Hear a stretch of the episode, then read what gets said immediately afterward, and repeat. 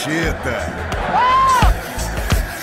Olá, o Prancheta está de volta. Um feliz 2022 a todos, com muita luz e sabedoria nesse ano tão importante. Eu sou Marcelo Raed. Em todos os episódios do Prancheta, estou na companhia dos também comentaristas do Grupo Globo, Conrado Santana e Pedro Moreno, e eu tenho certeza que eles também estavam morrendo de saudades de debater e entender um pouquinho mais dos aspectos do futebol. Meus amigos, desejo que nosso 2022 seja tão incrível quanto do convidado de hoje, campeão da Copa São Paulo de Futebol Júnior, o técnico que abriu mão da seleção brasileira sub-17 para entrar para a história do Palmeiras. Pela primeira vez, campeão da Copinha. O homem aposentou até a música. Paulo Vitor Gomes, seja muito bem-vindo. Para aquecer, uma perguntinha bem de leve o quanto é importante um título para formar um atleta vencedor. Boa tarde, Marcelo, Pedro, Conrado, Maurício. Prazer enorme estar falando com vocês, pessoas que eu admiro profissionalmente pela forma como, como tratam o futebol de base e, acima de tudo, como, como noticiam e informam é, essa modalidade em nosso país. É, para mim, associar a formação com, com, bons resultados e com bom desempenho dentro de campo é, é fundamental. Eu acredito muito que é muito possível é, formar bem vencendo. Né? Eu acredito que os grandes jogos, os jogos decisivos, eles fazem parte e são muito importantes na formação do jogador. Então, a gente procura trabalhar muito bem para que esses momentos aconteçam sempre, para que a gente esteja sempre chegando formando bem os jogadores, formando bons jogadores e jogadores vencedores.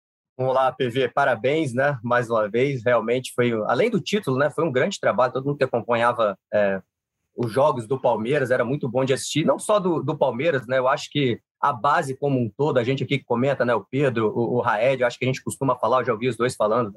A gente está bem servido de técnicos na base, cara. A gente vê jogos de futebol da base é, os times estão bem organizados, é, você entende que cada time está fazendo no momento ofensivo, no momento defensivo, nas transições, enfim.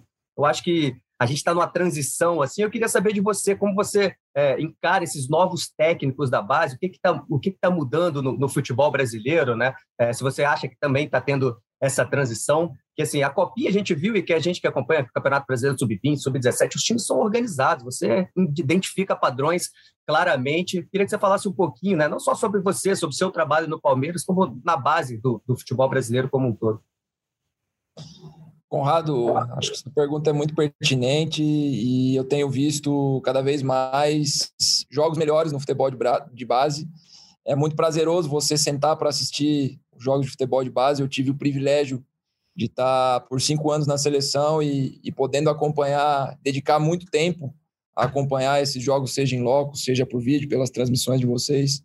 Então, a gente consegue visualizar de forma muito clara é, as ideias dos treinadores brasileiros, seja no momento ofensivo, no momento defensivo. Eu acho que os treinadores de base têm se desenvolvido muito, têm dedicado muito tempo ao estudo do jogo, né, e isso tem feito, feito muita diferença. E a Copa São Paulo é uma grande vitrine onde a gente pode identificar diferentes culturas de futebol, mas, sobretudo, grandes ideias. E fica muito fácil de, de visualizar, a gente consegue perceber isso em diferentes contextos, em, em contextos de maior estrutura, em contextos de menores estrutura, mas as ideias estão presentes e os treinadores se desenvolvendo cada vez mais. E só para completar essa pergunta, é, que muita gente às vezes, às vezes pode se fazer a, essa pergunta, né? e do profissional, por que, que às vezes isso não está acontecendo tanto? Queria que você falasse do, do, outro lado também, né? Tem mais tempo na base? É, menos pressão, é, você tem mais tempo para desenvolver o trabalho, isso também pode ajudar, porque às vezes muita gente fica, pô, na base ali o time joga assim, assim, assado, por que, que não pega esse técnico e joga no profissional? É, queria que você falasse um pouquinho dessa diferença, como isso é importante, né? Claro, isso tem que acontecer também no, no profissional, mas se existe essa diferença, se tem mais tempo para se trabalhar na base. Sem dúvida, há mais tempo, mas também esse tempo ele não está ele não tá tão maior não. Se a gente pegar os últimos os últimos anos aí devido, devido à pandemia, é, muitos jogos em, em, um curto espaço de tempo, né, nas categorias de base também, né, com os campeonatos se acumulando. E eu posso dar minha experiência aqui hoje dentro do Palmeiras. Eu estou completando hoje 90 dias no clube, né, desde o meu, meu retorno. E dentro desses 90 dias foram 23 jogos. Então, a gente treinou muito pouco também, muito jogo e descanso, jogo e descanso. A seleção me proporcionou isso também, por conta de, de, de sempre ter pouco tempo, ter os melhores jogadores, obviamente, mas ter pouco tempo e ter que colocar em prática uma ideia, conseguir ter desempenho. Então, eu acho que eu não gosto de ter desculpa, o problema a gente já tem e cabe a nós encontrarmos soluções na metodologia, na didática. Nesse período que de 90 dias e 23 jogos, eu usei muito a didática de vídeo, com devolutiva dos jogos, com estudo de adversário, buscando encontrar o melhor caminho para que a minha equipe conseguisse manter o desempenho mesmo sem estar tá praticando, sem estar tá treinando da forma como deveria. É óbvio que alguns comportamentos se perdem, que só o campo, só o dia a dia vai vai te trazer, mas acho que a gente cabe a nós encontrarmos soluções para esse calendário, para essa rotina, que também tem os seus pontos positivos. PV, eu queria que você falasse um pouco, você falou sobre estrutura, né, nessa tua última fala, eu queria que você falasse um pouco sobre a estrutura da base do Palmeiras. Só para dar uma contextualizada, o Palmeiras iniciou um projeto de investimento maciço na base em 2015, ainda sob, é, é, sob o comando do Paulo Nobre, e desde então é, é cerca de 130 milhões né, foram gastos em investimentos, é, é, não só em estrutura e captação de atleta, mas também na, na, capacitação de quem opera a base do Palmeiras. Você voltou ao Palmeiras no ano passado, é, depois da passagem pela seleção brasileira, mas acompanhou o início dessa reformulação da base no, no Palmeiras. É, então, eu quero saber de você, onde é que está o segredo dessa, desse sucesso da base do Palmeiras? Por que, que o trabalho do, uh, no Palmeiras uh, tem sido tão diferenciado na base e tão consistente? Acho que o maior segredo está na mentalidade, Pedro. Eu acho que houve uma, uma mudança de mentalidade, uma postura muito agressiva do clube, assim, no dia a dia, no trabalho, de, de cobrança, de entrega, de, de intensidade, colocando uma rotação mais alta, assim, em todas as, as, suas categorias. E quando eu digo rotação, não é só dentro de campo, né? É um envolvimento, um comprometimento do, dos profissionais, todo mundo se ajudando dentro das, das categorias, um intercâmbio muito bom, é, capitaneado pelo, pelo João Paulo, que trouxe, que trouxe uma, uma nova identidade, uma nova roupagem à base do Palmeiras. E muito agressivo também na, na captação de jogadores, né? Hoje o Palmeiras conta com uma grande equipe de, de captadores que rodam o Brasil, que vêm desde as competições nas comunidades, vêm as comp comp competições municipais, vêm as competições de futebol profissional, de Série A2, de Série A3, onde também se encontram jovens talentos com 17, 18 anos. Então, o clube tem uma diversidade no, no olhar dentro da captação de atletas. Eu acho que tudo isso somado ao principal, que é o trabalho de campo do dia a dia, é, que tem feito a diferença no, no clube aí nos últimos anos e tem, tem, tem, tem sido determinante para essa, essa mudança no clube. PV, você mencionou aí na resposta que você deu para o Conrado a fase dos jogos em sequência. E você consegue explicar para o nosso ouvinte como é que é o funcionamento de um planejamento de curto, médio, longo prazo de treinamento? Como foi o seu planejamento no, com o Palmeiras para a Copinha? E como é que é essa funcionalidade do treino por vídeo? Porque a gente sabe que tem jogador que entende quando você fala, tem jogador que entende quando você explica ali, posicionando ele no campo, mas tem jogador que só entende quando você mostra em vídeo mesmo o que, que tá, ele está fazendo de errado. Ótima pergunta, Marcelo. Eu costumo falar sempre na, nos cursos, principalmente na, na CBF Academy, quando a gente é convidado para ministrar as aulas. Eu acho que um grande papel nosso como treinador é conseguir organizar as ideias e ter muita clareza daquilo que a gente quer para nossa equipe em todas as fases do jogo, ser cirúrgico, ser objetivo, ter os pontos principais de cada fase muito bem definidos, ter os comportamentos chave que eu chamo da equipe, né? Muito bem alinhados, muito bem definidos, que vão dar consistência, que vão dar padrão para a equipe e treiná-los repetidamente, né? Então, a gente hoje eu tenho uma, uma ideia de jogo muito clara, né? A seleção me permitiu isso, me deu o tempo necessário para construir esse material. E esses treinos por vídeo são todos em cima disso. Né? Eu gosto muito de trabalhar em cima dos espaços também, os espaços que eu posso explorar é, em relação ao, ao, meu adversário, que os meus jogadores dominem os espaços de ataque, os espaços iniciais, os espaços externos, os espaços internos, os espaços profundos, que são os espaços nas, nas costas, te dando um exemplo. Então, eu acho que o principal é, é se ter uma ideia de jogo muito clara, de se ter comportamentos muito claros para que o atleta domine esses comportamentos de forma certa, de forma certeira, assertiva, eles vão, vão dar consistência à equipe para que a gente consiga manter um, um padrão interessante de atuação. Conrado, posso pegar o gancho aqui rapidinho? Só porque ele falou claro. das, das, ideias de jogo, eu queria que você falasse mais sobre elas, até assim, de repente, para quem porventura não conseguiu acompanhar como a gente conseguiu assistir a, a, mais de um jogo do Palmeiras na, na Copinha, que você falasse um pouco mais, desse uma destrinchada nas suas ideias de jogo. Falando em fase ofensiva, que eu acho que é o, que é o principal e acho que é o que mais interessa para uma equipe que quer, quer dominar o jogo, que quer ser dona do jogo, né? É uma equipe que tem a capacidade de ocupar muito bem o campo, né? De ocupar muito bem os espaços, que seja competente com a bola, que saiba o que fazer em diferentes alturas de ataque. Eu costumo dividir a minha, a minha fase ofensiva em, em saída, tiro de meta, né, contra um adversário que pressione a minha saída de bola no tiro de meta, em construção baixa contra um adversário que marque médio e busque subir pressão, em construção média diante de uma pressão média. E construção alta ou terço final ou caminho do gol, como queiram chamar, contra uma, uma, construção, uma, uma pressão baixa. Né? Então, a minha equipe tem que dominar e saber o que fazer em diferentes alturas de campo contra diferentes tipos de pressão do adversário.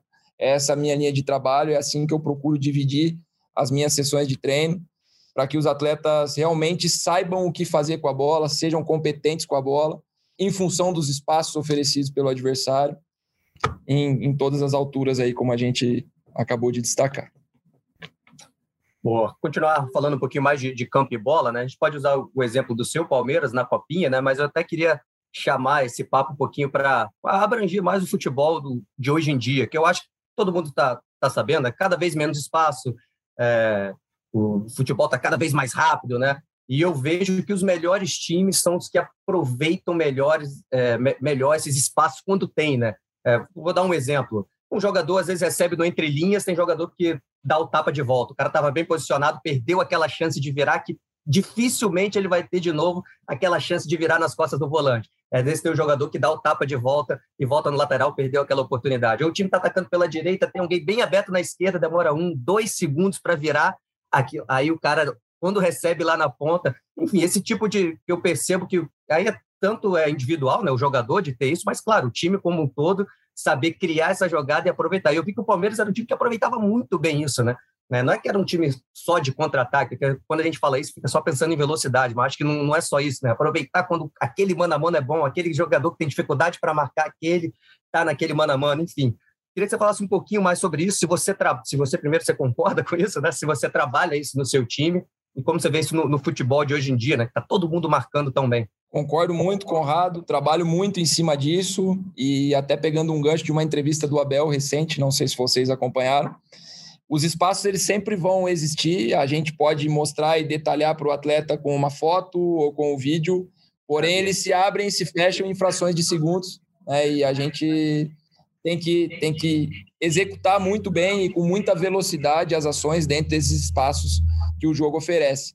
Então a gente procura como eu falei no início, fazer com que os jogadores entendam onde estão os espaços, né, visualizando de frente um bloco adversário, que ele identifique rapidamente onde é que estão os espaços. A última linha está alta, sem pressão na bola, o espaço que está sendo oferecido para mim é o espaço de profundidade. Ah, meu adversário marca com duas linhas de quatro muito cerradas, o espaço é lateral, o espaço é externo, como a gente chama, para entrar por fora, para terminar por dentro, ou ao contrário. Então, a gente trabalha muito, acreditamos muito nisso aí, né? mas principalmente na, na, na ocupação desse espaço e na execução das ações com velocidade.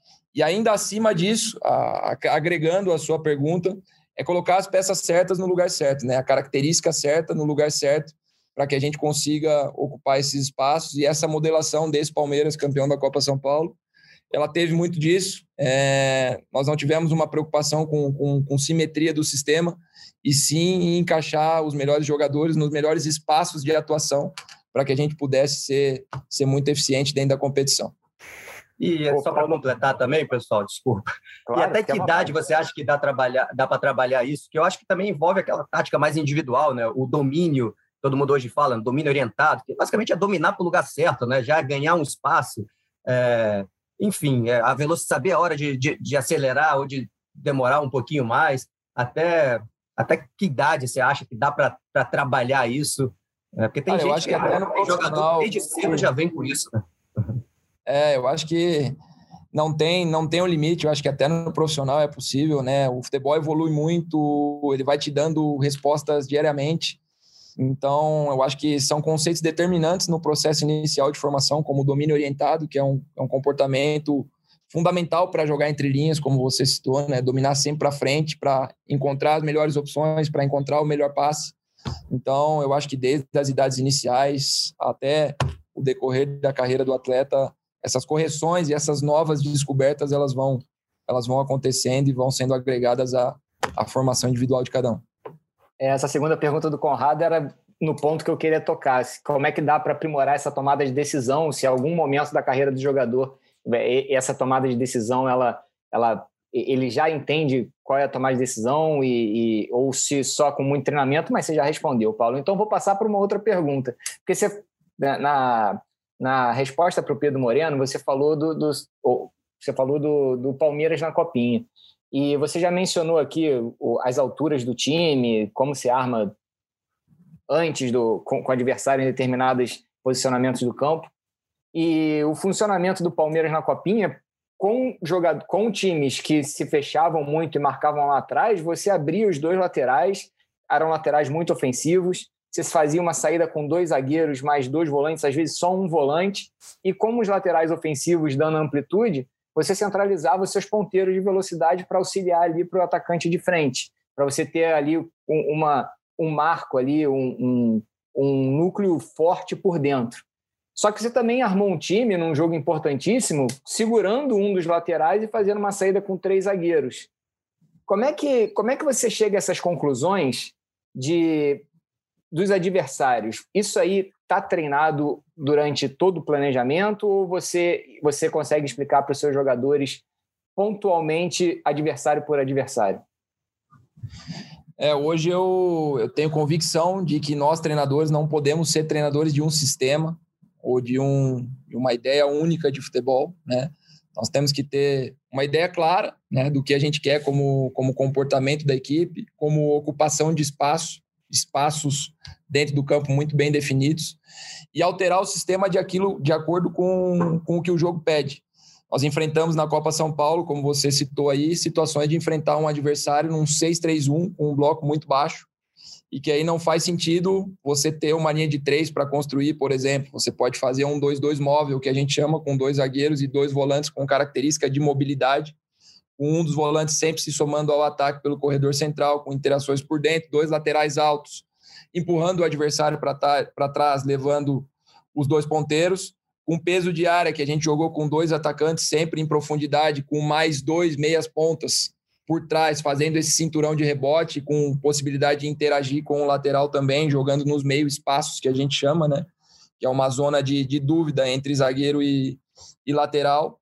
É, uma linha de três para bater uma primeira linha de marcação com dois atacantes, né? No caso, foi o que a gente utilizou muito contra o, o Internacional, contra o, o próprio Santos na final, sendo o lateral direito ali o fiel da balança, né? num primeiro momento, para bater a primeira pressão, ele sendo um terceiro homem da linha, ao avançar da bola, ele se tornando um ala junto com o lateral esquerdo, com o Vanderlan, e aí a equipe já entrando num 2-2-6, com um 2-2 móvel de construção. Eu sempre trabalho essa questão das aberturas, né? Eu chamo de aberturas a, a primeira fase de construção. E aí os desenhos a gente vai variando de acordo com o adversário, de acordo com o tipo de salto de marcação do adversário, que vai nos favorecer ou não um espaço maior de entrelinhas. E aí a, as dinâmicas elas funcionam no 3-1, no 2-2, é, no 3-2, no 4-2. A gente trabalha nessa, nessa estrutura, nessa dinâmica e os atletas têm, têm correspondido bastante, de forma bastante satisfatória. Agora, somado a tudo isso que, somado a tudo isso que você disse, ainda tem a, ainda tem a questão de que você é, precisou manter um padrão é, dessa equipe com vários desfalques que você teve, principalmente na primeira fase, por conta da Covid, né? Que acaba dificultando bastante. A gente vai entrar no, no, no, no assunto Hendrick, que é o que é, muita gente deve estar querendo ouvir, né? Até porque é difícil falar, não falar do Hendrick quando se fala de base de Palmeiras nesse momento, mas eu queria tratar com você primeiramente algo é, mai, é, é, maior que vai além você, é, além da base do Palmeiras. Você trabalhou na seleção brasileira, então é, lidou com, com garotos de diferentes times, de diferentes idades, e assim o Palmeiras hoje ele, ele é um clube que ele não tem uma dependência da sua base para buscar resultados, seja em termos de, de desempenho em campo ou na questão financeira para fazer caixa é, os jogadores do Palmeiras, assim como a gente pode citar aqui também Flamengo, Atlético, muito provavelmente terão que passar por todo o processo de maturação da base até conseguir encontrar espaço no profissional, porque não existe essa pressa. O Abel até tratou disso na entrevista depois da vitória é, é, contra a Ponte, falando em relação a isso, do, do aproveitamento desses jogadores da Copinha. Ele citou: tenho, eu tenho jogadores de outras gerações da base do Palmeiras que estão aqui ainda buscando espaço. Então, que assim, é para ir, é, é para ir com calma.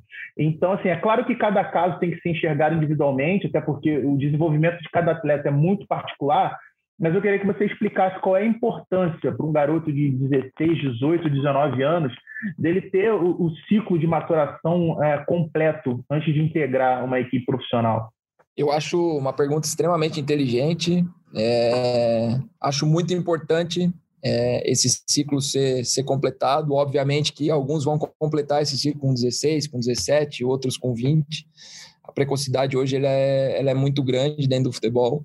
Mas cabe a nós, treinadores, é, gestores, é, ter muito cuidado, ter muita atenção com esse atleta que muitas vezes sobe para o profissional, depois volta para a base. É, tem casos dentro da nossa equipe que a gente recuperou alguns jogadores que estavam com algumas dúvidas em relação a isso, né? É o meu momento, não é?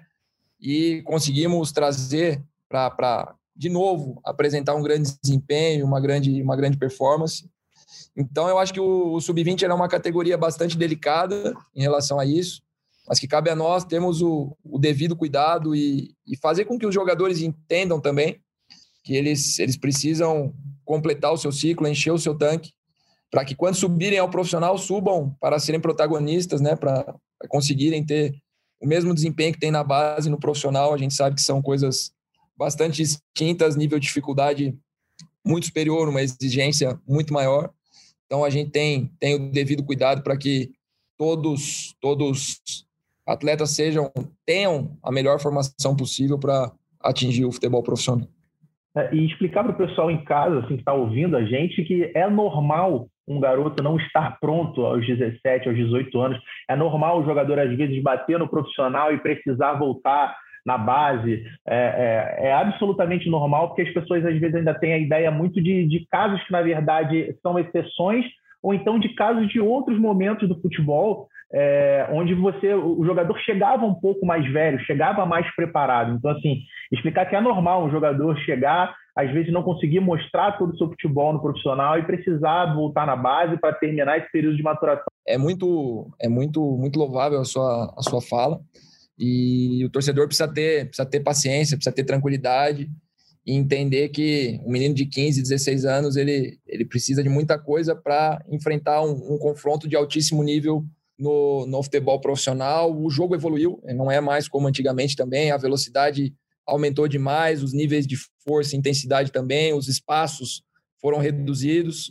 Então, é importante, importante o torcedor ter, ter bastante tranquilidade, naturalidade na forma de encarar essas situações, para que os jogadores também se sintam tranquilos e, e, e, motivados para trabalharem onde estiver.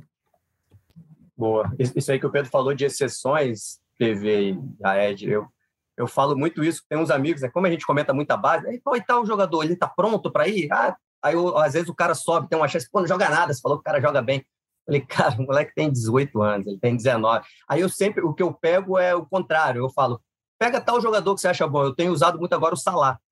Pega o Salah hoje, melhor do mundo para muita gente. Cara, o Salah com 20 ele não era ninguém, entre aspas, né? Ele não era um cara que não era nesse nível. A maioria dos grandes craques, eles atingem um nível muito alto depois dos 24. Não é o comum o cara com 20, não é nem 17, não. Não é o comum o cara com 20 estar tá destruindo. Então, a gente fica pegando as exceções, às vezes, e atrapalhando os outros.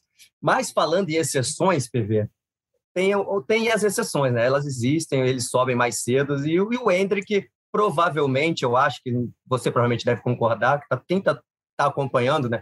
Parece ser uma dessas exceções. Não estou dizendo para agora estar no profissional, eu digo de claramente ele mais cedo já está mais pronto que os outros. Queria que você falasse sobre ele em geral, na verdade, PV, que a gente tem acompanhado, né? E além de estar fazendo os gols, ele parece ser, ser forte, né, para 15 anos. É um garoto que sofre falta e levanta. É, o, o atacante vem, o zagueiro vem encher o saco dele, ele sai, parece ter uma cabeça boa, dá entrevista bem, é, pô, inteligente para jogar, sabe fazer o toque de primeira, não fica tentando chutar de qualquer lugar. Parece que ele erra muito pouco, né? Você pega um compilado, todas as vezes que ele pega na bola, ele erra pouco. Não é que ele vai fazer jogadas espetaculares toda hora. Parece que ele toma decisão muito certa com 15 anos na categoria de sub-20. Realmente tem impressionado todo mundo. Então, eu queria que você falasse um pouquinho sobre essa exceção, que, claro, você está ali perto, ninguém melhor do que você para falar sobre esse, esse garoto Andy. Não, Conrado, realmente trata-se de um jogador bastante especial. Eu tive o privilégio de trabalhar com grandes jogadores, com um altíssimo nível, no período que estive na frente, à frente da, da seleção. E ele é muito especial pelo, pela mentalidade dele, né? Pela forma como, como lida com isso, pelo trabalho no dia a dia. Um menino extremamente trabalhador, dedicado em tudo que faz. Em todo tipo de trabalho, ele, ele entrega o seu melhor. É um menino muito focado, que se expressa muito bem, tem uma natureza física é, impressionante, né? Ele, ele, tem uma parte física é, que, que, que, dispensa comentários, né? E associado a isso, ótimas escolhas, boas tomadas de decisão, né? Um menino que consegue interagir, ele consegue cumprir diferentes regras de ação dentro da mesma posição, dentro da mesma função. Então, realmente é um, é um jogador diferente, o mundo todo está tá vendo isso porém que precisa do seu tempo, precisa do, do, seu, do, seu, do seu ciclo natural para que as coisas possam acontecer e a partir daí ele, ele desenvolveu o seu, seu talento também no futebol profissional. Ô, PV, de todas essas qualidades aí que tanto você quanto o Conrado citaram do Hendrick, você que trabalha com ele dia a dia, se você pudesse escolher uma como melhor atributo do jogador, qual que você estaria? A conexão com o gol, né? A busca, a busca pelo gol, movimentos para gol, é, uma capacidade de, de acelerar frente aos zagueiros, de, de ataque à bola, de agressividade dentro da área mesmo. É, para mim são essa, essas principais, as principais qualidades do Henrique aí. É um menino extremamente conectado com o gol, não só na relação de finalização, mas também de movimentos para gol. É um menino que tem, tem muita qualidade e tem demonstrado algo muito diferente em relação a isso.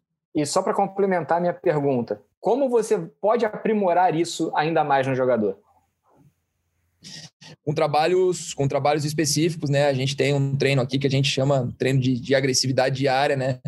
Treinos para movimentos de ruptura de última linha, para movimentos de aceleração e ataque à bola pós-cruzamento. A gente tem feito bastante esse tipo de trabalho, né? A gente acredita muito nos movimentos de terço final de campo, tem muita gente que fala que o jogador, o treinador é responsável por levar a bola até o terço final e a partir daí é com a criatividade do jogador. Eu acredito muito nisso também, mas eu acho que a gente pode ampliar o repertório do atleta, dando movimentos coletivos, né, sincronia, interações coletivas, mas também ensinando a fazer alguns movimentos individuais, sobretudo na função dos meias e atacantes. Isso tem dado um resultado bastante satisfatório para a gente aí também. É, o Conrado falou assim, muito bem das, das, qualidades, das inúmeras qualidades do Hendrick, você também. Assim, uma coisa que me chama muita atenção nele é porque, não, principalmente na base, a gente fica com, muito de olho no atleta, no posicionamento dele, o que ele faz quando ele está com a bola. E assim, é, eu olhando o Hendrick nos jogos, eu, eu, eu percebo muito a movimentação dele sem a bola. E dá para ver que ele é um cara, ele é um, um, um moleque, na verdade, extremamente inteligente também nesse sentido, quando não tem a posse de bola no ataque ao espaço, enfim, a forma como ele se movimenta, assim, me chama muita atenção e eu tô, tô com vocês nessa, tipo, acho que é um, um, um torço para que seja de fato uma, uma exceção. E em cima disso, em cima do Hendrick, toda a badalação que teve é, é dele durante a Copa São Paulo, onde aumentou, é, é, assim, a gente que acompanha a base, a gente já sabia dessa qualidade do Henrique, já sabia uh, o quão bom ele é, mas acho que ele tomou proporções muito maiores durante a, a, Copinha. Eu queria que você falasse um pouco, primeiro, como, como que vocês trabalharam isso com ele ao longo da competição, esse assédio que ele sofreu ao longo da competição, e queria que você falasse também um pouco sobre como é que é a relação é, da base, da comissão técnica da base, a interligação com a comissão técnica do Abel no time principal? É, no primeiro dia que eu, que eu cheguei aqui no Palmeiras, eu fiz uma reunião com todos os atletas e um pilar principal do nosso trabalho era grupo sobre indivíduo. Né? Um grupo forte vai fazer com que, naturalmente, as individualidades apareçam. É, não precisamos destacar o quanto o Hendrick ficou em evidência dentro da Copa São Paulo. Por diversas vezes eu conversei com ele, como converso com, com quase todos os atletas diariamente, né?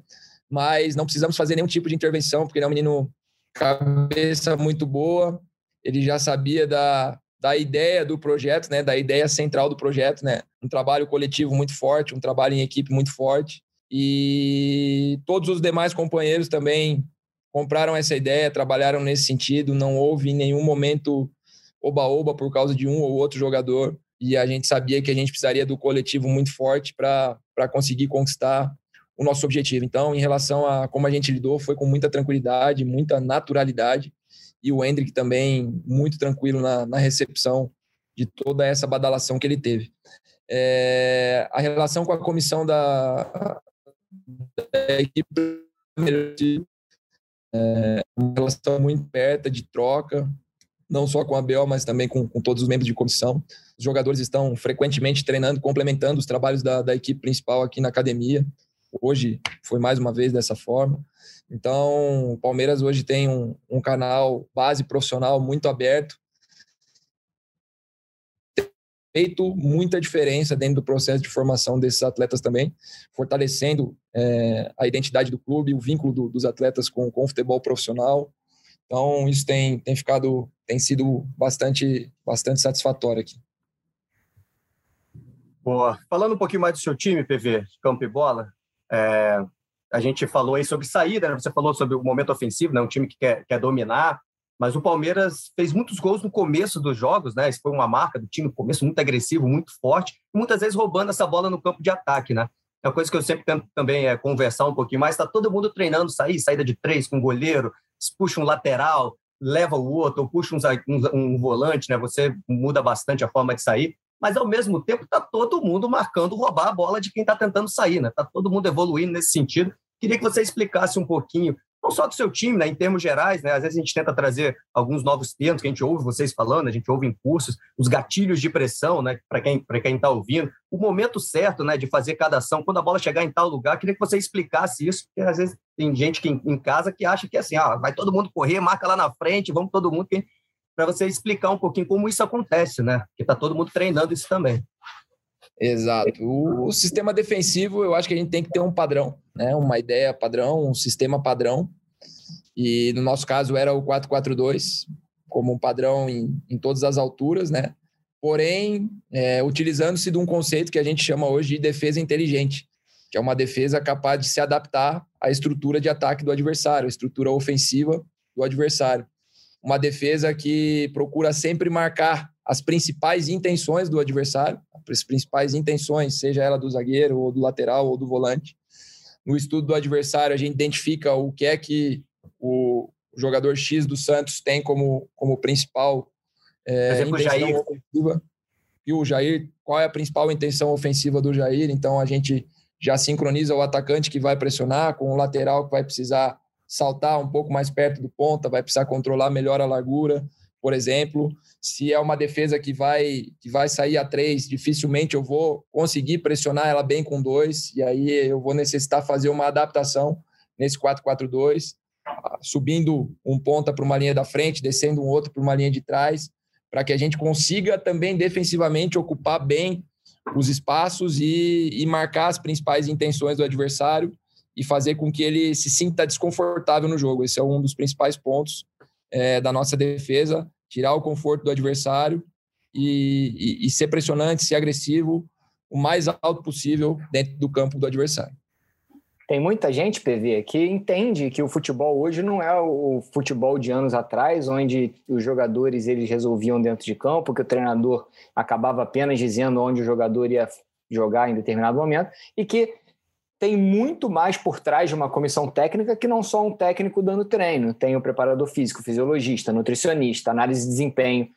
explica para o nosso ouvinte, o pessoal que está em casa, como é que vocês chegaram a essa, essa identificação do adversário, citando, por exemplo, o que o Conrado falou do Jair, o zagueiro do Santos, que construía desde o sistema defensivo. Como é que vocês chegaram nesse, nesse, nessa ideia para bloquear o jogo construído do Santos desde o sistema defensivo?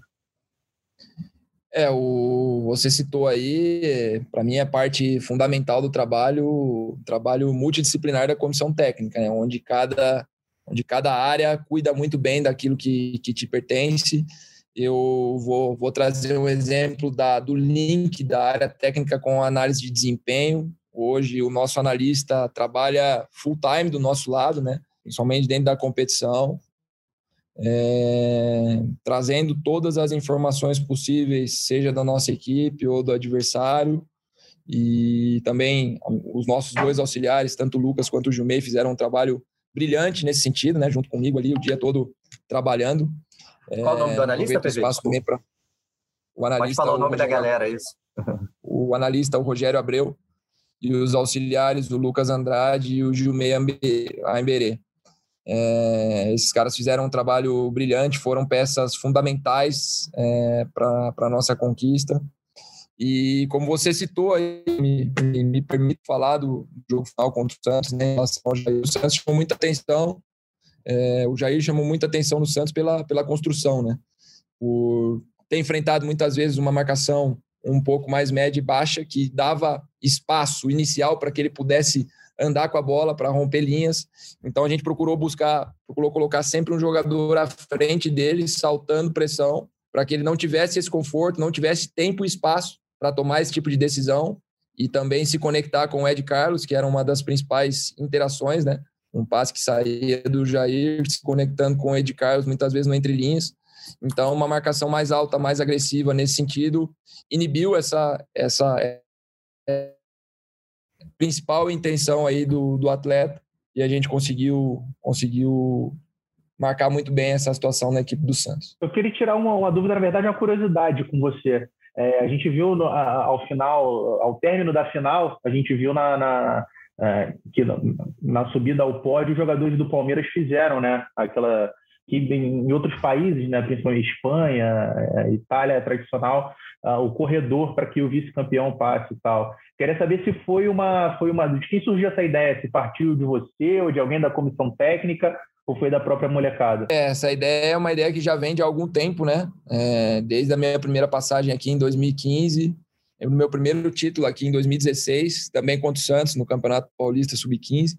É, é uma prática do nosso coordenador, do João Paulo. Ele organiza esse corredor para que o adversário seja saudado, seja parabenizado.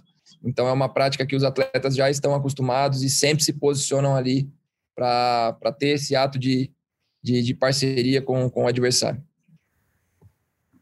Boa, legal, Pedro. Até nessa linha que o Pedro está falando, que é legal, fala que vocês fazem, tem esse ato legal, né? Que foi muito bonito de ver na da Copinha. Tem algo que me preocupa muito no futebol brasileiro, PV, que não só na base, né? Mas a gente está vendo muito também na base que, que é, tem um excesso de malandragem no futebol brasileiro, na minha opinião, que atrapalha, é, para mim, o telespectador, né? O bom futebol, o jogo para demais, é o goleiro que faz uma defesa e fica rolando, é o cara bola, vem a mão no peito, o cara finge que tomou uma, um, uma mãozada no rosto, tentar cavar amarela, aquele excesso de, de, malandragem, basicamente, em todos os sentidos. Eu posso citar aqui vários, né? É, diria até que acompanhando o Palmeiras na Copinha, não foi um time que, que, que fez isso, né? Acho que pelo contrário, mas às vezes também quando está ganhando é mais fácil. Queria até que você falasse de um aspecto global, assim, da base em geral do futebol brasileiro, se você concorda com isso, se você acha que tem um problema nosso cultural, que na minha opinião é isso, é, e se tem como melhorar isso, porque, claro, não é só você que vai melhorar isso, né? todo mundo deveria melhorar.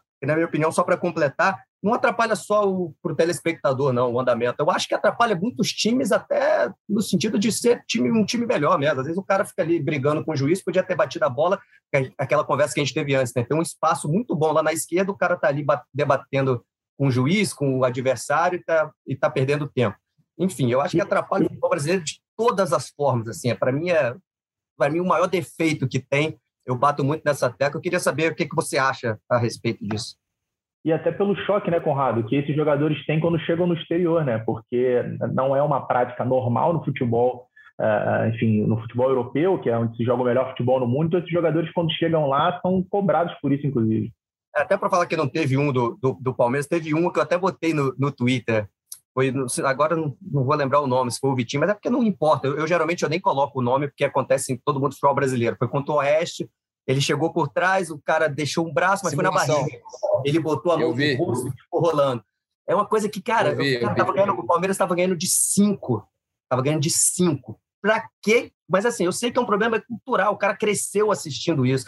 Ah, fala até da mídia esportiva. Eu cresci, é, todo mundo falando que o Newton Santos é lindo, maravilhoso, porque ele deu um passo para fora da área, em vez de ser um pênalti para a gente, foi uma falta e a gente acha isso maravilhoso. E eu, na minha cabeça, acho isso horrível. Então a gente acho que foi crescendo, aprendendo culturalmente que tirar vantagem de tudo é legal. Eu acho que só passou, acho que tem um tempo já que passou, né, da linha disso, eu acho que a gente extrapolou isso. É, Conrado, eu concordo com você. Eu acho que isso é um, é um problema cultural, né? Um problema que vem se arrastando já há muito tempo. É, discordo totalmente dos atos de, de simulação, de, de ganho de tempo em demasia, sem, sem necessidade como você falou, eu acho que a gente perde tempo no jogo, a gente perde o foco no jogo. E podem ter certeza que a gente trabalha aqui para combater isso ao máximo, mas é, é trabalhar todo dia para que isso se reverta em, em, mais mentalidade, em mais foco, em mais construção de jogo, né, em mais proposição de jogo. E a gente tem, tem a mesma opinião em relação a isso. É, como o Pedro citou, o futebol europeu eu tive a oportunidade de, de, enfrentar muitos muitos europeus, né? E, e, realmente isso não se vê lá fora, né? O foco é totalmente em, em, produzir jogo, em produzir futebol. Então, eu acho que a gente precisa precisa evoluir bastante nesse sentido realmente, para que a gente tenha melhores jogadores, mas acima de tudo melhores pessoas, né? E naturalmente vão vão se tornar melhores jogadores. Boa, eu acho que é isso, que está atrapalhando a gente ver. E outra questão é dos gramados, né? Eu acho que são duas coisas, coisas assim que não é questão de, de técnico, questão do, da qualidade do jogador, que só isso já ia melhorar muito o futebol, principalmente no, no profissional. Eu tenho uma última então para fechar. É, já que a gente, assim, a gente tem falado bastante da base do Palmeiras vitoriosa durante, durante muito tempo, alcançou agora um objetivo inédito da, da, da Copinha, mas tem uma molecada que está ali no seu primeiro, é, primeiro ano né, de sub-20. É, eu queria saber de você como é que é esse trabalho a partir de agora, da formação dessa molecada para no, no, no, contínuo desenvolvimento desses jogadores para a evolução na, na, da base para o profissional. É, agora, de certa forma, a gente começa a, a construir uma nova equipe, né? Essa equipe que, que a gente pegou em outubro é uma equipe que a, a, base dela já vinha jogando, a gente fez alguns ajustes, trouxe alguns, resgatamos alguns jogadores, mas agora a gente começa também a, a construir uma nova equipe com bastante foco na, na geração 03, na geração 04, que está tá subindo sub-17, mas procurando ter sempre uma ideia muito forte na frente, que esses jogadores tenham uma identidade muito forte com aquilo que está sendo proposto, com o clube, mantendo o DNA, a cultura do clube sempre, sempre à frente de, de tudo. E eu tenho certeza que a gente vai, vai formar mais uma grande equipe pelos, pelos jovens talentos que, que teremos à disposição aqui. Que a base tem a base tem essa particularidade, né? Porque no profissional, é, depois que você tem um trabalho vencedor, no ano seguinte a missão é você dar continuidade àquele trabalho do, do, do, do da temporada passada. No, no, na base não, está sempre se renovando. Então você criou uma geração vencedora aquela geração, entre aspas, ela vai embora. E aí vem uma outra galera que você tem também que fomentar um trabalho para, enfim, é, tentar repetir aquele sucesso que nunca é uma forma de bolo, né? Exato, eu acho que o grande segredo do treinador é, é se reinventar constantemente, né? É, tem uma frase do, do All Blacks que é muito interessante, né? Quando chegar no topo do seu jogo, mude seu jogo. E isso aconteceu agora também na, na formatação dessa equipe para a Copinha. Não sei se vocês acompanharam, mas no Campeonato Paulista é, a gente jogou todos os jogos numa, numa formatação totalmente diferente. Jogamos num 3-4-3, hora com quadrado, hora com losango no meio. E agora passamos a jogar nesse, nesse 4-2-4 para a Copinha, justamente para que as informações sejam novas, para que o jogador receba um conteúdo novo e cabe a nós dominarmos diferentes sistemas, diferentes rotas de, de ataque, de defesa, para que a gente consiga crescer e melhorar o, o, repertório dos nossos jogadores, seja individual ou coletivo, contribuindo para uma, uma boa formação dos mesmos. Sobre a, a, dupla de ataque, né, que você mudou, que você falou aí no final, que eu ia perguntar que o Gino é tão comum, é muita coisa, só que aí fica muito grande. A, a dupla sabe. de ataque, ela é, para mim, eu falo sempre aqui com a comissão, ela foi o pulo do gato na, na Copa São Paulo. É, hoje, quem tem profundidade no futebol, ele vai. A equipe que tiver por uma tem sempre alguém atacando, né? Aí, eram dois atacantes em cima dos dois zagueiros o tempo todo, né? E ninguém se adaptou, ninguém botou um terceiro ali, e a gente foi, a gente foi se aproveitando. Paulo Vitor Gomes, muito obrigado pela sua participação. Tenho certeza que a torcida do Palmeiras está maravilhada com todas as suas explicações. A galera que gosta de bola também está muito feliz em tudo que ouviu. Parabéns pelo título da Copa São Paulo. Sei que você já está com a sua cabeça pensando nos outros campeonatos, mas ainda é tempo de você valorizar aí sua campanha, seu título. Muito obrigado pela sua participação, viu, amigo? Obrigado pelo convite. Espero ter, ter, ter contribuído de alguma forma aí com, com todos.